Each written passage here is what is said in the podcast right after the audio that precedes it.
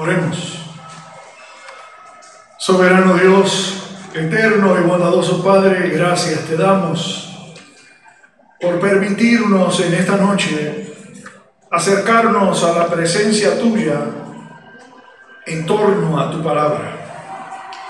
Te suplicamos que la meditación de nuestro corazón en esta porción de la palabra que ha sido leída en esta tarde sirva al propósito doble de honrar, bendecir tu nombre, pero también de formar de afirmar y de fortalecer la fe de tu pueblo. Lo pedimos confiadamente, descansando en los méritos de tu Hijo Jesús, nuestro Redentor, Jesús el Cristo. Amén y amén. Desde hace ya algún tiempo que no puedo precisar, en la medida en que iban caminando los meses y las medidas de restricción se iban flexibilizando. Y en la medida en que la vida nuestra se ha, ido acercando a la normalidad, eh, me refiero al hecho de que se sale con más frecuencia que lo que fue en los primeros meses y ya, no es tan apretada la cosa, eh, comencé a escuchar algunas voces de algunos de ustedes, son pocos, al menos los que están aquí, pero algunos de los que están aquí me preguntaban, pastor, ¿cuándo volvemos a reunirnos? Y otros lo hicieron a través del teléfono. Tengo deseo de ver a mis hermanos. Y hay una persona que nos llama casi todas las semanas y que nos ve todos los domingos y que no vive en Puerto Rico. Y ella cada vez que habla conmigo me dice, pastor, qué bueno que, los, que puedo ver a, los pastores todos los domingos, pero no estoy satisfecha, yo quiero ver las caras de mi gente. Ese es milagros. Y, cada vez que me llama, me pregunta, pastor, ¿cuándo vuelven a reunirse? Porque quiero ver las caras de la gente, aunque sean sus cabezas. Y algunos de ustedes, ya en la medida en que se iba acercando esta fecha, mostraban su regocijo, su alegría, su emoción. Estoy deseoso por ver a mi gente, estoy deseoso por poder abrazarlos.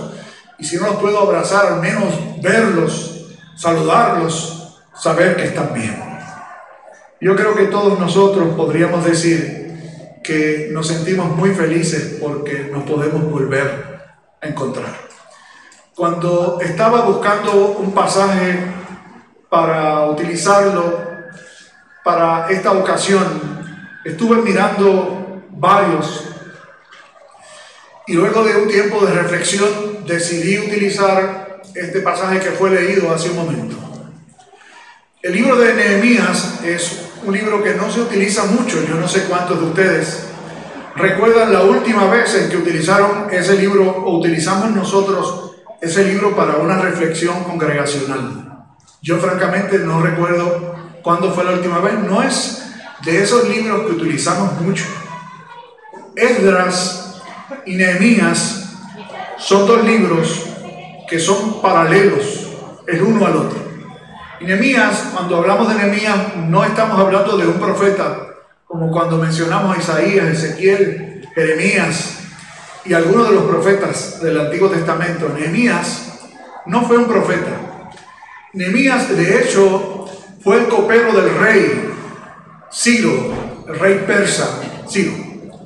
El tiempo o el momento histórico que le tocaba vivir al pueblo de Dios, unos años antes de escribirse este libro, fue el tiempo en el que el pueblo estuvo cautivo en Babilonia y experimentó la distancia de su pueblo, de su lugar de origen, del santuario, pero también el distanciamiento de unos y otros, porque en el momento de la deportación no todo el pueblo israelita se le permitió llegar hasta Babilonia. Algunos se quedaron en otros lugares y vivieron un tiempo de mucha angustia, Y esa angustia del pueblo de Dios iba en dos direcciones. La primera, de ellas era la imposibilidad de poder estar juntos. Y la segunda la vamos a ver dentro de un momento. Cuando se escribe este libro, Nemías ya no era el copero del rey. Nemías había llegado al punto de recibir de parte del rey Ciro, que fue el que derrotó a los babilonios y le permitió al pueblo israelita volver a Jerusalén. Ciro decide darle a su copero y un copero de un rey. Era una posición de extrema confianza. El copero del rey era la persona que estaba junto al rey y que tenía la responsabilidad y el deber de probar lo que el rey fuera a comerse o a beberse antes se le llamaba copero, era una forma de recoger lo que era su oficio. Pero su oficio era de tanta y tanta confianza, no siendo un persa, era un judío, de que llegó a ocupar esta posición de ser copero del rey Ciro. Cuando Ciro entonces liberta al pueblo israelita en el sentido de que ya no estaban bajo la opresión babilonia, babilónica, perdón, Nehemías se acerca al rey Ciro para pedirle que les conceda un favor al pueblo de Dios. Y ese favor consistía en dejarles regresar a Jerusalén. Entonces, Ciro, que no tenía que hacerlo, en aquel tiempo, como sucede en tiempos de conquista, los reyes quieren tener a los pueblos que conquistan bajo su autoridad y con la menor cantidad de libertades posibles. Sin embargo, dentro del plan de Dios perfecto, Él quiso no solo darle autorización a los israelitas para regresar a Jerusalén, para reedificar el templo que había sido destruido y para reedificar las murallas de la ciudad, sino que hizo dos cosas más.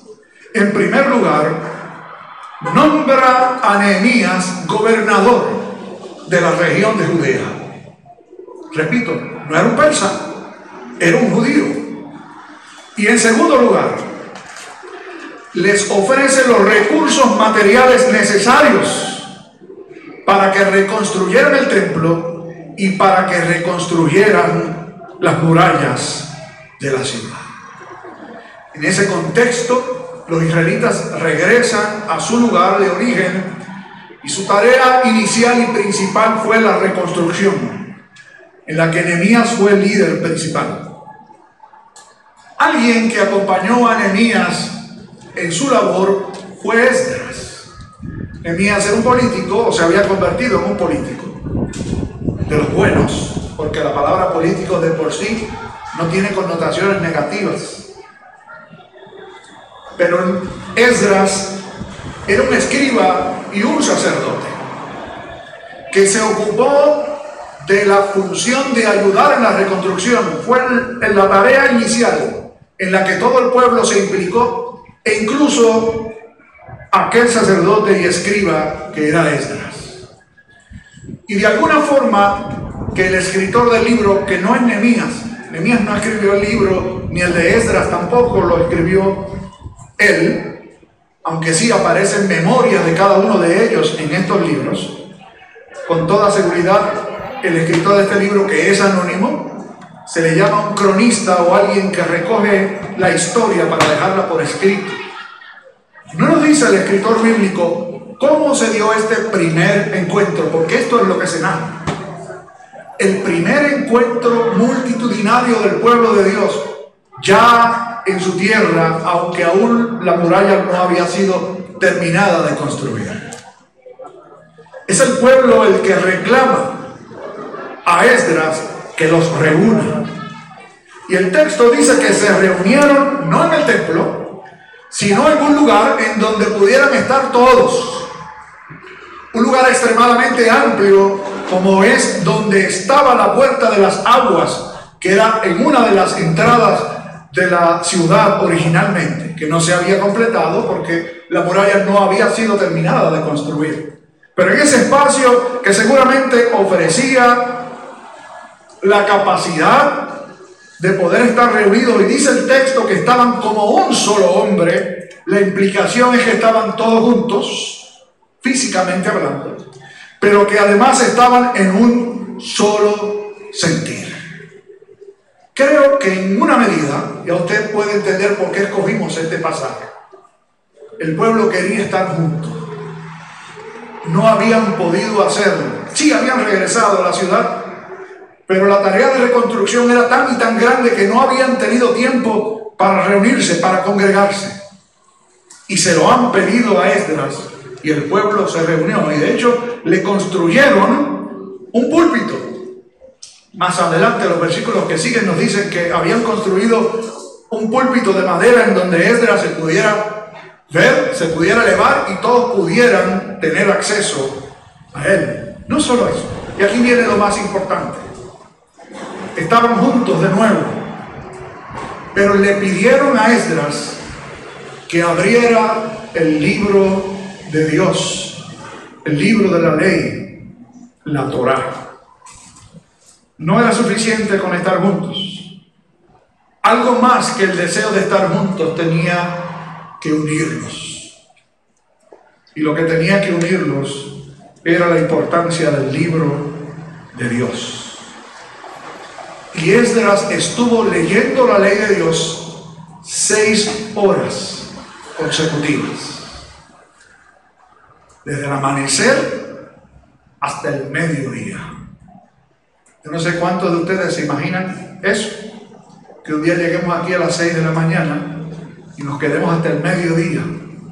Todo el tiempo leyendo la palabra de Dios y respondiendo a la palabra. De hecho, versículos que sigan a estos que leímos nos dicen que no solo Esdras leyó la palabra, sino que había levitas, los levitas eran mujeres que tenían la responsabilidad no solo de acomodar a la gente como lo hacen los sugieres nuestros, sino que en aquel caso tenían la responsabilidad de traducir la palabra leída al pueblo. La traducción implicaba el hecho de que la palabra se leía en hebreo y muchos de ellos habían dejado de hablar su lengua de origen, hablaban arameo.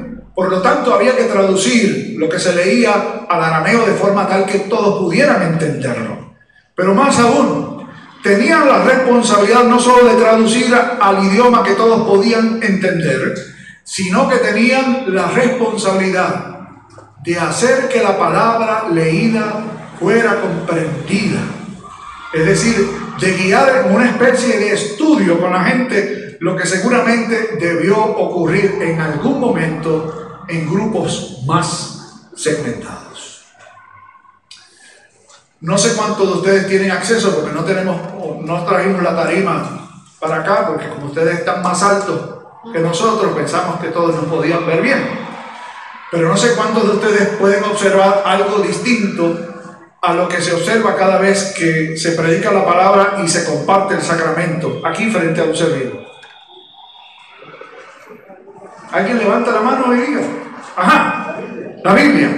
Ustedes se habían dado cuenta de que esa Biblia aparece abierta siempre, excepto los días en que se sirve la mesa, porque la mesa la utilizamos, la mesa donde se coloca la Biblia, la utilizamos para los elementos de la comunión, así que sacamos la Biblia de ese lugar. Hoy a mí me pareció muy pero que muy importante, a pesar de que la mesa está servida para la comunión, haya una mesa para la Biblia también. Yo no sé cuántos de ustedes saben quién nos regaló ese, eh, ¿cómo se dice? ¿Stand en español? Estante, ¿verdad? Sí. Ese estante yo no sé cuántos de ustedes recuerdan también si en Santa Rosa había un estante en el Templo Nuevo para la Biblia. No me digan que sí, porque les voy a tener que decir que me mintieron. No había. No había. Y una persona que les voy a decir ya mismo quién fue, cuando nos mudamos para acá muy temprano, me dijo, pastor, aquí tiene. Esto es para que se coloque una Biblia abierta, siempre esté presente y que nos recuerde que la razón por la que dimos este paso de fe es porque creemos que la única autoridad para nosotros es la palabra de Dios. Esa fue Marta. Marta apenas habla, ¿no? Pero yo he aprendido a escuchar a Marta cuando ella habla.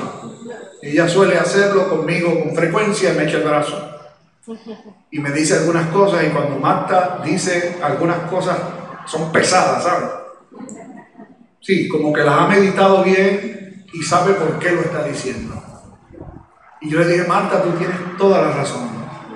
Aunque yo creo que para la inmensa mayoría de la congregación está claro que la Biblia es vital, tenerla abierta debe ser un recordatorio perenne de que la vida de la iglesia tiene que girar en torno a la palabra de Dios.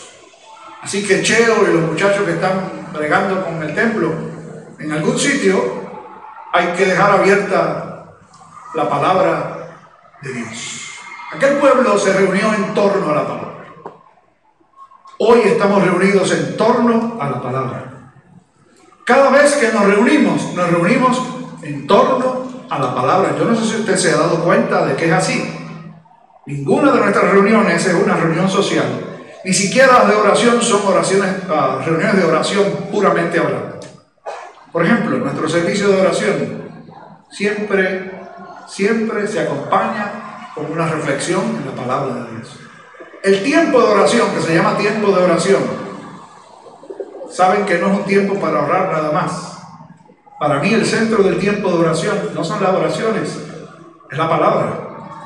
Y la palabra tiene que estar presente siempre que el pueblo de Dios se reúna, siempre tiene que estar presente.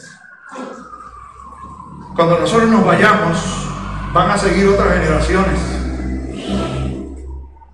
Y yo quisiera, cuando ya yo no esté aquí, y ustedes seguramente muchos tampoco estén, porque se supone que, que si yo no estoy, algunos de ustedes se tienen que haber ido antes, a menos que sea que me manden a buscar antes de tiempo. Pero así mirando nada más que el, promedio, pues si yo me voy a los 80, pues yo creo que algunos de ustedes harán algún tiempo que se fueron, pero otros van a quedar. Y ustedes y yo nosotros, los que estamos hoy aquí, tenemos el deber y la responsabilidad de que esta iglesia siempre gire en torno a la palabra de Dios. Si algún día, llega un ministro a esta iglesia, que no sea este que está aquí detrás, porque yo sé que para él está clarito, pero cuando les toque llamar a otro, aunque sea asociado, si la palabra no es central, no lo llamen que se vaya a vender zapatos o que haga otra cosa en otro sitio. Pero en esta congregación, la gente que se para en el púlpito tiene que honrar la palabra.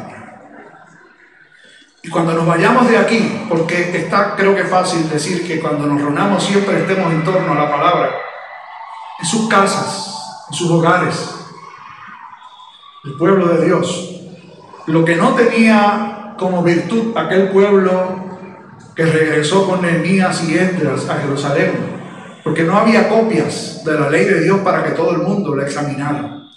Hoy sí, todos ustedes la tienen.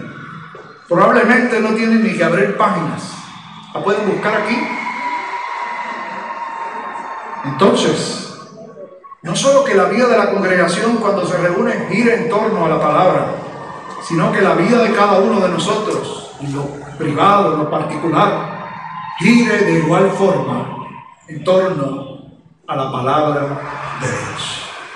Finalmente, ¿por qué hacer esto? Para tener buenos resultados. No, porque eso sería hipócrita. Eso es como decir, voy a hacer esto para que me den de lo otro.